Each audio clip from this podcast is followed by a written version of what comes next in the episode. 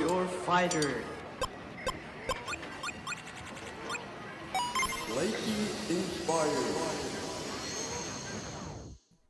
Hola mundo, ¿cómo están? Buenos días, buenas tardes, buenas noches, dependiendo la latitud y longitud donde te encuentres. Gracias por estar con nosotros en este nuevo episodio de Cloud Scouts. Nosotros estaremos hablando de tecnologías Cloud Native, de nuestras experiencias en la implementación de las mismas en proyectos y el análisis de algunas de ellas. Yo soy Jaime Montero y conmigo se encuentran Jesús González y Alex Parra. ¿Qué tal? ¿Cómo se encuentran?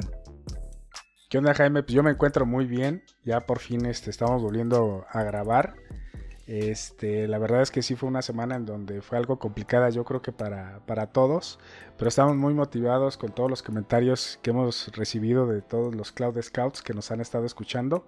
Pues al final de cuentas este proyecto es para ellos, para que así nosotros podamos este, seguir compartiendo lo mucho poco que podamos ir aprendiendo día a día, pero pues ahí la llevamos, ¿no Jaime? ¿Tú qué tal, Jesper? ¿Cómo te está tratando la, la pandemia, cuarentena, confinamiento, ya no sé cómo llamarle, güey. ¿Cómo has estado, güey? ¿Qué tal, Parra, Jimmy? Pues muy bien. Este, pues sí, como lo dices, ¿no? Ya con, todo esto del encierro, pero pues ahí vamos poco a poco. Y fíjate que el episodio del día de hoy se me hace muy interesante y más porque salió de una pregunta, ¿no? De una pregunta de un Cloud Scout que no sabía que era Cloud Native. Entonces, en base a eso fue como surgió la idea de este nuevo tema. Y pues para dar inicio, pues, ¿qué te parece, Jimmy, si nos das una breve definición, que no sea de Wikipedia, por favor, eh, sobre qué es Cloud Native? Sí, Jaime, por favor, que sea donde sea, menos de Wikipedia. No es que le tengamos mala fe a, Wikipedia, pero sí lo hay algunas redacciones, algunos conceptos, este, un poco, un poco raros, ¿no? Pero bueno, Jaime, Sí, si no, ¿qué caso tendría de, hacer el, podcast, no? Porque pues entonces mejor dicen, pues me meto a Wikipedia, lo googleo y ya. Oye, güey, y existirá, yo me acuerdo que antes estaba una, una, este, una página que se llamaba El Rincón del Vago, güey. No sé si exista toda esa página, pero. Digo, yo me acuerdo en, tiempos de, de, estudiante ahí por la preparatoria, creo que existía esa, esa página del Rincón del Vago. Pero bueno, ya, ya después cuando, eso lo vemos. Cuando aplicabas el copiar, pegar y ya quedaba tu, tu tarea, ¿no? Pero, Jimmy, si tú nos dijiste en episodios anteriores que todavía aplicabas el copiar, pegar para la infraestructura como código. Sí, sí, güey, tú nos dijiste. De hecho, me ahorita que dicen eso, yo me acuerdo que había una maestra, es en serio, ¿eh? O sea, esa maestra eh, agarraba el, el, rincón del vago y no sé, güey, si si en las noches o no sé, agarraba y, se ponía a leer las, las tareas. Y pues ya cuando tú llegabas con tu tarea, pues aquí está, no, es este rincón del vago. Y te ponía, ¿no? Rincón del vago, ¿no? Este, para atrás. Pero bueno, Jaime, discúlpanos por esta, por esta interrupción sobre, sobre el rincón del vago. Mejor, mejor ilústranos, ¿qué es Cloud Native? Cloud Native, pues es, eh, en español se podría decir que nube nativa. La nube nativa para mí es un patrón de arquitectura de software y aquí nos vamos a meter un, un poquito con otro concepto, cloud computing. Entonces, para cloud computing existen tres principios fundamentales que son la, escalabilidad, elasticidad y agilidad. Oye, Jimmy, pero parece que lo estás leyendo. Mejor, o sea, para ti, ¿qué es? O sea, no, no qué significa en español cloud, sino para ti, ¿qué es? Para mí, para mí, Cloud Native es la forma de ser escalables, de tener elasticidad y tener agilidad en el desarrollo y puesta a producción de aplicaciones. Fíjate que, eso que acabas de mencionar, eh, la otra vez estuve buscando como que varios artículos y en uno de esos me encontré de una ingeniera de software, si no me recuerdo de IBM, que mencionaba que cuando ella preguntaba en sus foros que hacía para las personas que era Cloud Native, siempre lo relacionaban con que son microservicios o es, por ejemplo, infraestructura como código o lo relacionaban con DevOps. Y me gustó un poco la forma en que ella lo manejaba, porque decía que puede ser como un sinónimo de idempotencia. Es decir, que tú puedes estar creando, destruyendo, pero al final, si tú lo levantas y lo bajas y lo vuelves a levantar, todo se queda de la misma manera. No realmente existe un cambio como cuando se tenían los servidores viejitos, que si los apagabas y los prendías, pues hasta corrías el riesgo de que llegara una actualización de Windows, ¿no? O sea, era algo que vivías con ese peligro latente el día al día. Mira, de hecho, aquí honestamente tengo yo a, un lado la definición que tiene eh, la Cloud Native eh, Computing Foundation y dice que él, te habla de las tecnologías Cloud Native, no del concepto de, de Cloud Native, y dice que sirve para empoderar a las organizaciones para construir y correr aplicaciones escalables en ambientes dinámicos modernos. Y, ellos te dan como por ejemplo las nubes públicas, privadas o las nubes híbridas, ¿no? Esto, esto que tú comentas de, que todo el mundo lo relacionaba con contenedores también, eh, también viene muy, muy enfocado en este concepto porque dice temas como contenedores, mallas de servicios o los service mesh, microservicios, infraestructura inmutable, APIs declarativas, eh, dice que estos son como los ejemplos de este enfoque, ¿no? Y sí es cierto, al final de cuentas, yo considero que estas tecnologías o este conjunto de tecnologías, más que como el patrón de, arquitectura, yo creo que estas tecnologías sirven para empoderar a que ese patrón suceda. O sea, yo lo situaría antes, ¿no? De que, de esta parte. Pero pues tú como ves, Jaime, Oye, Parra, ahorita comentaste de un concepto muy importante, la nube pública y la nube privada. Entonces, ¿nos puedes, nos pueden ayudar ustedes, Jesús, Parra, a definir qué es una nube pública y una nube privada? Mira, yo creo que, o sea, definirlo más bien yo te lo puedo, te podría dar los nombres de, la, de los proveedores más principales pues el, proveedor yo creo que uno de los que sigue es siendo el papá de los pollitos en tema de cloud, de cloud pública, pues es, AWS, ¿no? Este, después ahí está Google Cloud Platform, todos, o sea, Azure, IBM Cloud, que creo que recientemente le cambiaron el nombre. Y el tema de, de una nube privada, hay muchos conceptos, creo que está hasta el tema de VMware, tiene, está Open, OpenStack, que ojo, que OpenStack, aunque yo siento que OpenStack es como una, una tecnología como que muy, muy enfocada hasta a cierto, cierto grupo de empresas o cierto grupo de, de, proyectos, pero se trata de, de, eso, ¿no? Como de replicar este, este tema de OpenShift. Nube híbrida, yo te podría decir, bueno, pues la conjunción o es, la, forma en la que puedes tú eh, armar tu nube entre lo que tienes en on-premise, por así decirlo, con un OpenStack y tu nube de Amazon. Y cómo pueden estar viendo los servicios entre esas dos, dos nubes sin que, que, tú puedas más bien escalarlos, ¿no? Y moverlos a tus dos, a tus dos este, entornos eh, diferentes. Eso es como yo, este concepto como yo lo percibo, ¿no? Oye, Parra, pero ahorita acabas de mencionar otro término que son premise. ¿Qué diferencia existe entre on-premise a una nube privada o son sinónimos? Mira, on-premise es como el, sitio, ¿no? Es este tu parte física donde tú tienes ahí tu.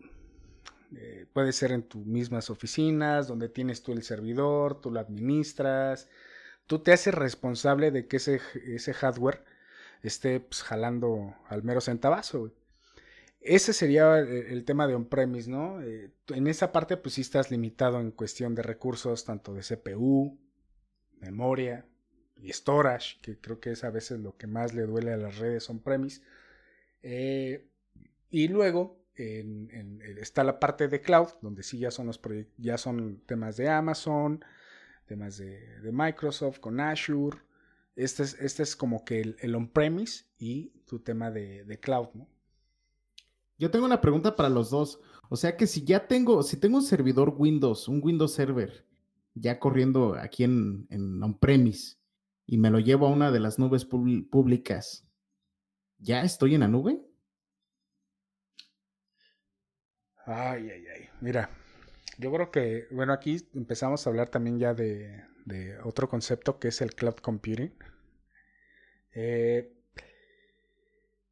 si me preguntas, o sea, en el sentido estricto, si lo vemos de alguna manera, pues sí, al final de cuentas estás virtualizando tu servidor Windows y te lo estás llevando Windows, Linux, lo que quieras. te lo llevas hacia, hacia Amazon y pues dices, bueno, ya estoy en la nube, ¿no? De alguna manera, pues sí es verdad. Yo considero que para poderte mover hacia la nube tienes que adoptar también si ya es tema de las empresas, de tus proyectos, adoptar una, una, metodología, una forma como de, eh, de, tu servicio, adaptarlo a la nube, ¿no?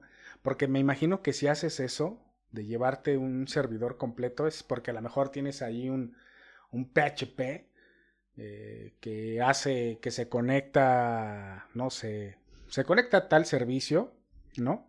Y te, tú dices, híjole, ¿cómo lo voy a llevar? Voy a perder y todo eso. Entonces, para ti que lo más fácil, pues sacas la imagen de ese servicio y te lo llevas a, Amazon. Y pues tú puedes decir, bueno, ya estoy en la nube, pero te comento, no serían como que las mejores prácticas, ¿no? Porque también el tema de irte hacia, hacia la nube, si estás hablando en algún tipo de migración, o si estás pensando en una migración, pues sí tienes que hacerlo de manera muy inteligente, ¿no? Eh, también tienes que cuidar esto, esto del cloud computing. También va algo ahí que es el tema del costo, ¿no? O sea, no, no nada más por irte así de ya me llevo todo y ya el día de mañana estoy en AWS, pues ya, ¿no? Ya, ya estoy en nube, ya soy una empresa completamente en, en, AWS, sino aquí hay que aplicarle un poco más de, de inteligencia, rehacer tus servicios. Hay muchos servicios administrados muy buenos, de verdad que tiene Amazon, y nosotros los hemos estado este, usando al día al día, que, que perfectamente te cumplen todas las tareas que tienes en un premise. Y tú en lugar de preocuparte por mantener, no sé, vamos a hablar de un clúster de Kubernetes, te preocupas por administrar los pods o los recursos de los pods de tus aplicaciones, ¿no? En lugar de decir, híjole, hoy toca aplicarle actualizaciones a este nodo, ¿no? Entonces, eso ya se lo dejas completamente hacia Amazon. Hablando de, AWS, igual me imagino que ha de ser en, Azure. Y te enfocas hacia, hacia más hacia el servicio, ¿no? A que viva bien, a que use bien los recursos y toda esta onda. Pero fíjate que acabas de, tocar un tema muy importante, Parra, o sea, el, costo-beneficio, ¿no? Eh, como dices, o sea, antes las aplicaciones se desarrollaban con la mentalidad de que ibas a tener tu servidor físico donde tú ibas a estar deployando el compilado y todo, ¿no? Pero como dices, en la nube te cobran todo, o sea, el procesamiento, el almacenamiento, el tráfico de la red.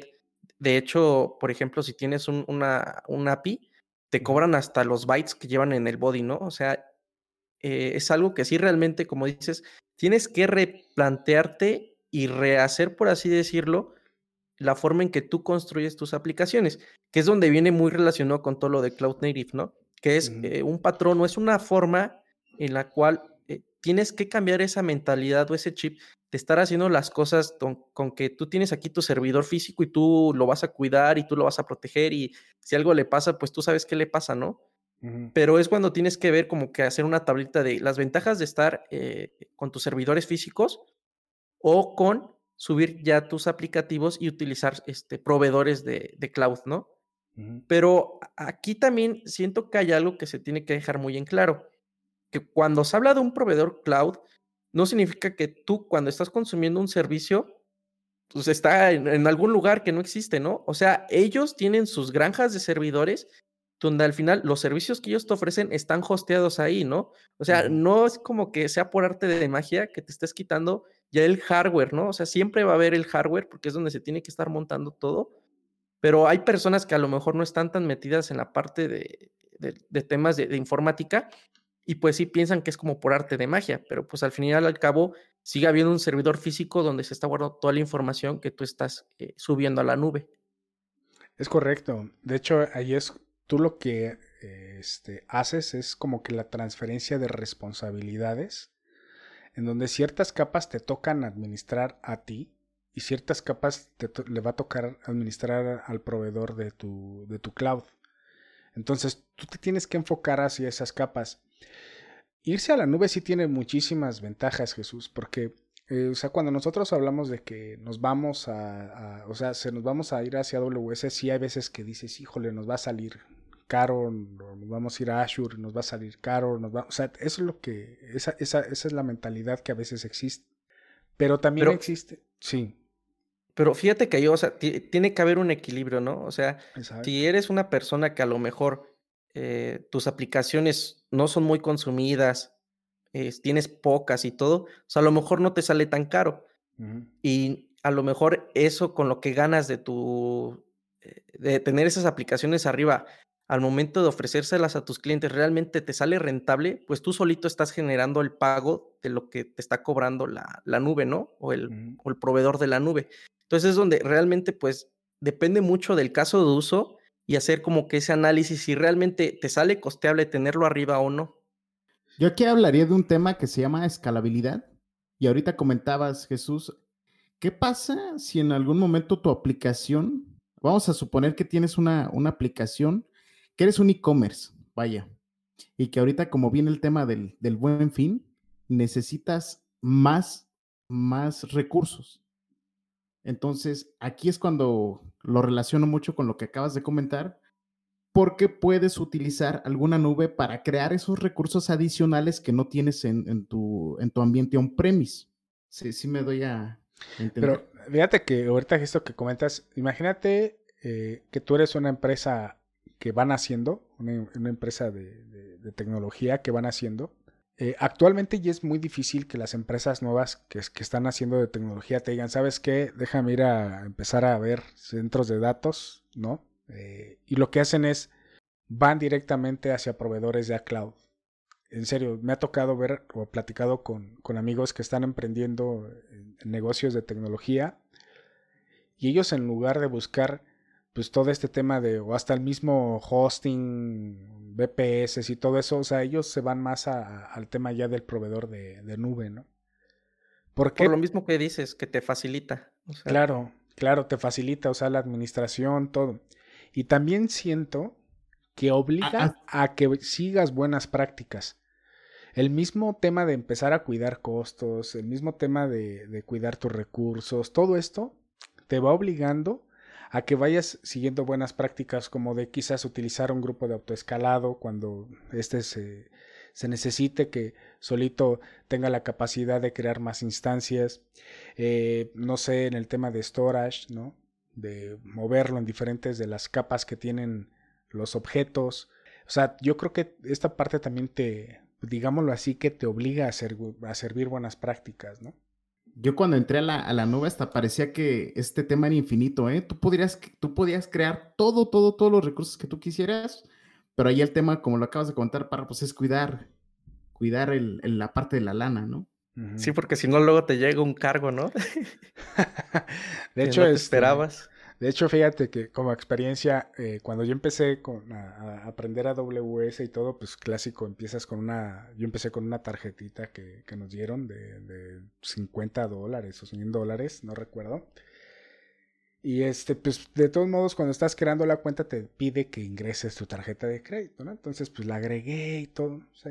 y ya me puse a jugar ahí con servicios. Me acuerdo que fueron dos instancias el clásico, dos instancias con un Nginx que te, te dan el ID ¿no? de, la instancia, le pones un balanceador y listo.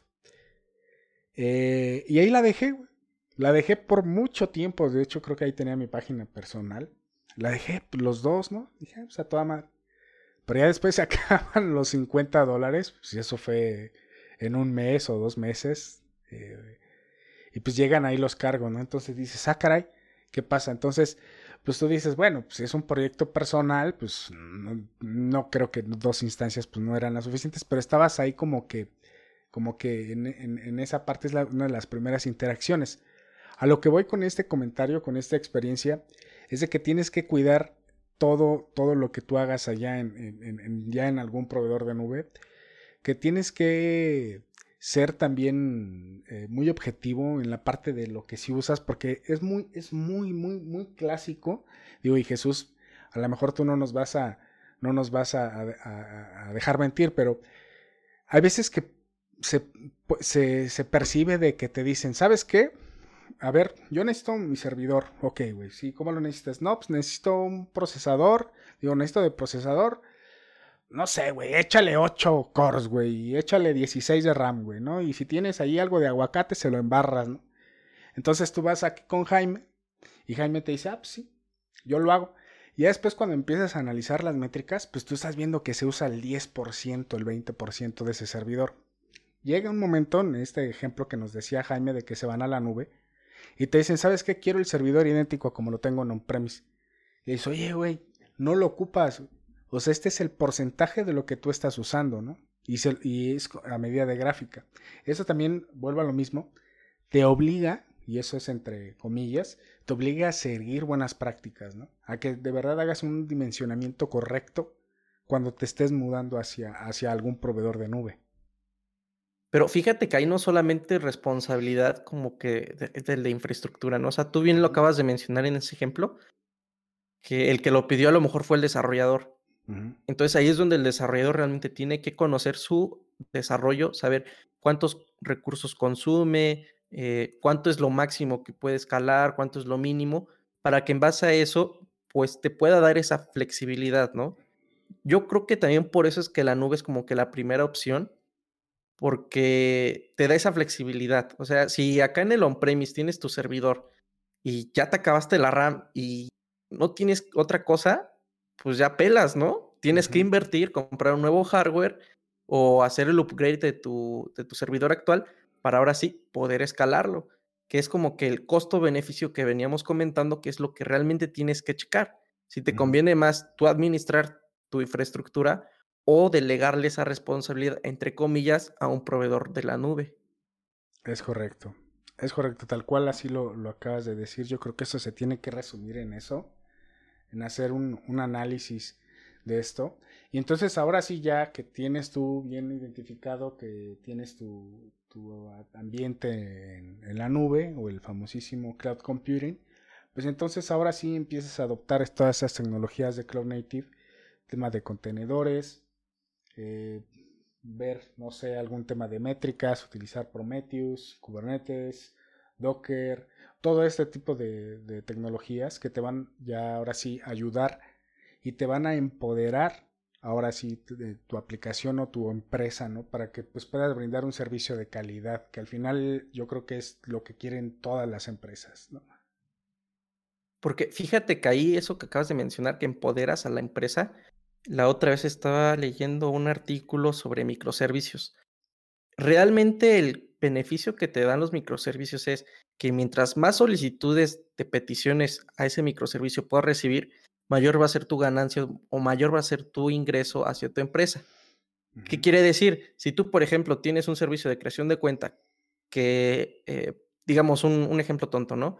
Que puede recibir 100 peticiones por segundo, si eso tú lo escalas a, cinco instancias del mismo microservicio, entonces vas a tener 500 peticiones, ¿no? Entonces, a eso vamos con la nube, de que te da esa flexibilidad y que tú realmente te está empoderando porque tú puedes jugar con esos parámetros y si en un determinado tiempo estás viendo que tu servicio está comenzando a batallar en cuanto a recursos o a lo mejor está recibiendo demasiadas peticiones, es tan sencillo como picarle un botón, agregar una instancia y eso equivale a mayor ingreso hacia tu, hacia tu empresa, ¿no?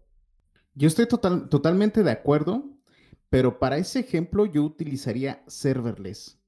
Y aquí para entrar a, hablar un poquito de serverless, que también es otra característica de, de, la nube.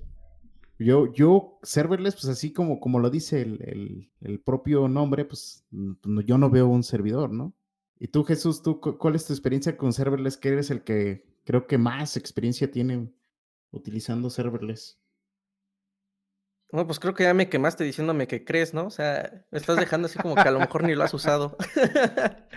¿Quién sabe y sepa si sabe si, si qué es serverless, güey? Casi.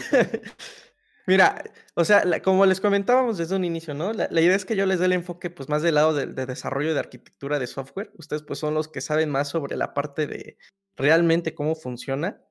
Eh, pero yo, como desarrollador, la ventaja que veo es que, como dices, que realmente yo no me tengo que estar preocupando por provisionar el, servidor, ¿no? O sea, para mí es tan sencillo como ten AWS, aquí está mi compilado, tú levanta la infraestructura que tengas que levantar, eh, ponle el almacenamiento que creas que, que, se necesite y todo eso, y a los dos, tres minutos yo ya estoy probando mi aplicación.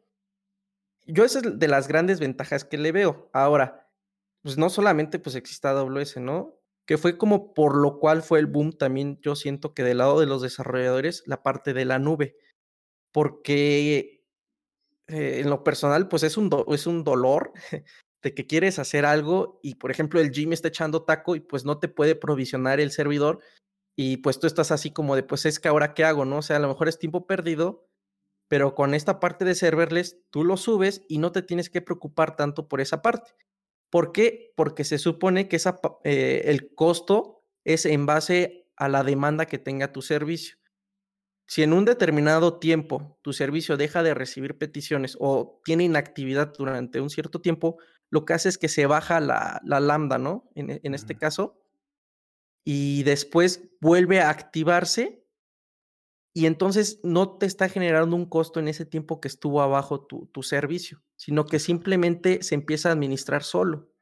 Fíjate que sí es todo un tema. Hay muchísimas tecnologías eh, que se pueden utilizar para ofrecer un servicio o servicios así, que en realidad es una función, como tú dices, puede ser tu compilado, puede ser scripts en Python, Node.js, no sé, eh, y tú puedes montarlo en, este, en estos servicios. Ya dijiste Lambda, hay unas tecnologías que es OpenFast, está QNative o Keynative, perdón este, que te permiten hacer lo mismo. Pero yo creo que este, este tema sí da para un, un siguiente este, episodio, enfocarlo hacia el tema de serverless, ¿no? Eh, ¿Por qué? Porque pues es entender todo este, este concepto. Yo me acuerdo que igual también cuando tuve la primera interacción con este, con este concepto dije, ah, caray, ¿cómo que vas a correr tu aplicación pero sin un servidor, güey? Pues ¿dónde lo corres? ¿No? Entonces pues ya hay la espinita que yo creo que que cualquier tecnólogo este, tiene, pues empieza a investigar cómo se puede hacer, de cómo es que se usa y todo. Entonces yo considero que este tema en particular sí estaría bueno dedicarle un, episodio, ¿no? Sí estaría, estaría bueno que se pueda, se pueda exprimir y podamos ver todas sus capacidades de, de un servicio así, ¿no?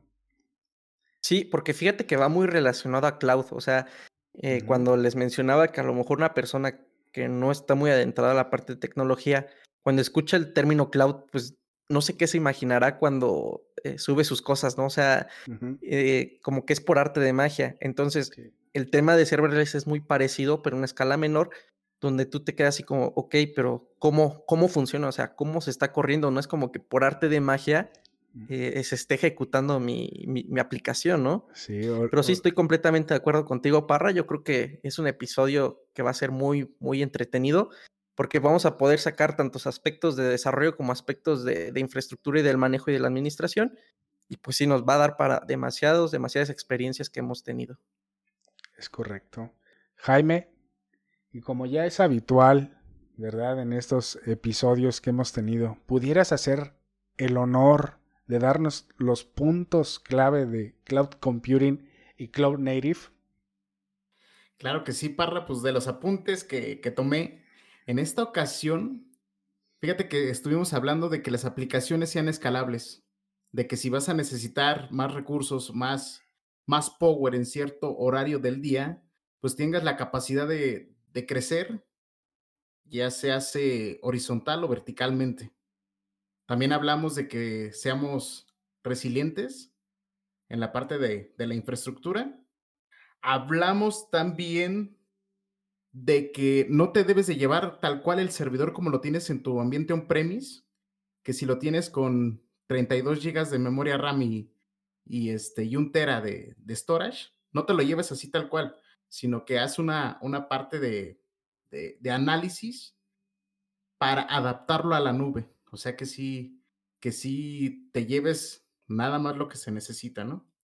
Eh, que tengas mucho cuidado con lo que vayas a hacer en la nube, porque luego te pueden llegar costos muy altos.